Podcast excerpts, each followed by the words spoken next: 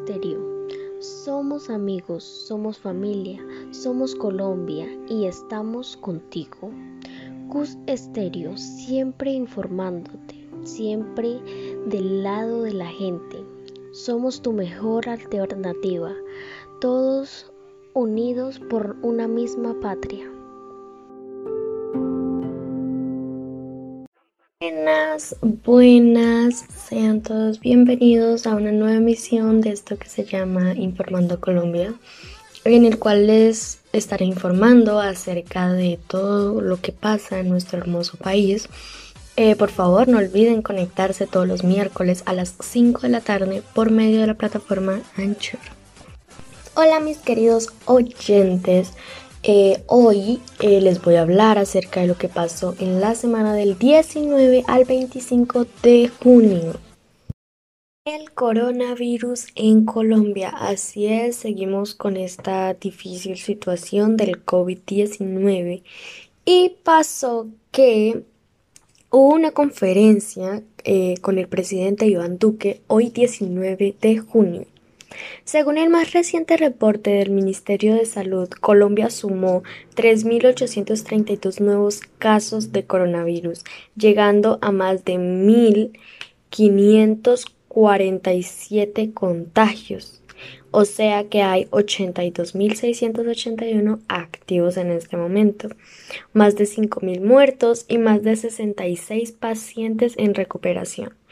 Bogotá, como siempre, es la ciudad con más afectados de COVID positivos, con un total de 51.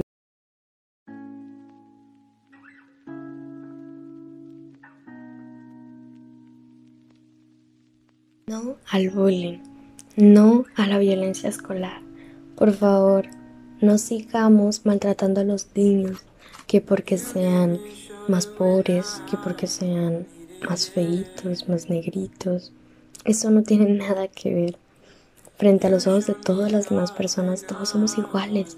No hay niños feas, no hay niños negros, no hay niños blancos, solamente personas unidas. ¿Cómo vamos a hacer que nuestro país dure si nosotros mismos lo estamos destruyendo a causa del maltrato hacia las demás personas? Por favor, no más maltrato entre nosotros.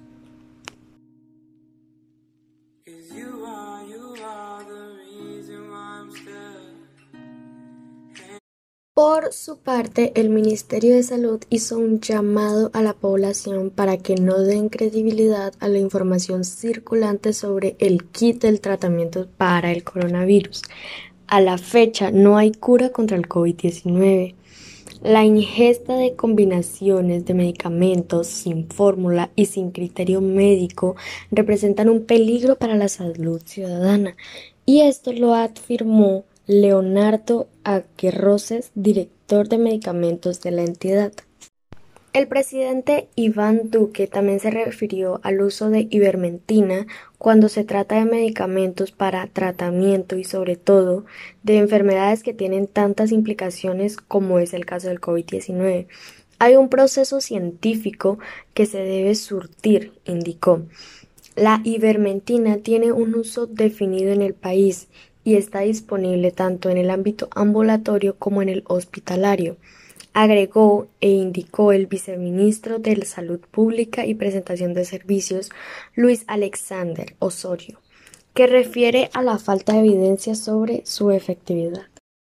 El Ministerio de Salud, el Instituto Nacional de Vigilancia de Medicamentos y Alimentación y la Asociación Colombiana de Infectología anuncian que no se recomienda el uso de la ivermentina como tratamiento para el COVID-19, salvo que cuando se use dentro de los estudios clínicos que haya sido comprobado y aprobado. Como cada tarde a las 6 pm, el presidente Iván Duque conducirá el programa de prevención y acción en el que junto a su equipo de ministros explica las medidas tomadas por el gobierno eh, en el marco de la emergencia que atraviesa el país en el coronavirus. La emisión se realizará desde la Casa de Nariño en Bogotá. Queridos oyentes, quiero preguntarles algo. ¿Qué piensan ah, de esto, de lo que dijo el presidente? ¿Alguna vez ustedes han utilizado ivermentina pensando que esto ayuda con el COVID-19? Eh, ¿Qué otros medicamentos o qué otras cosas han escuchado que sus familias hagan o tomen para supuestamente curar el COVID-19.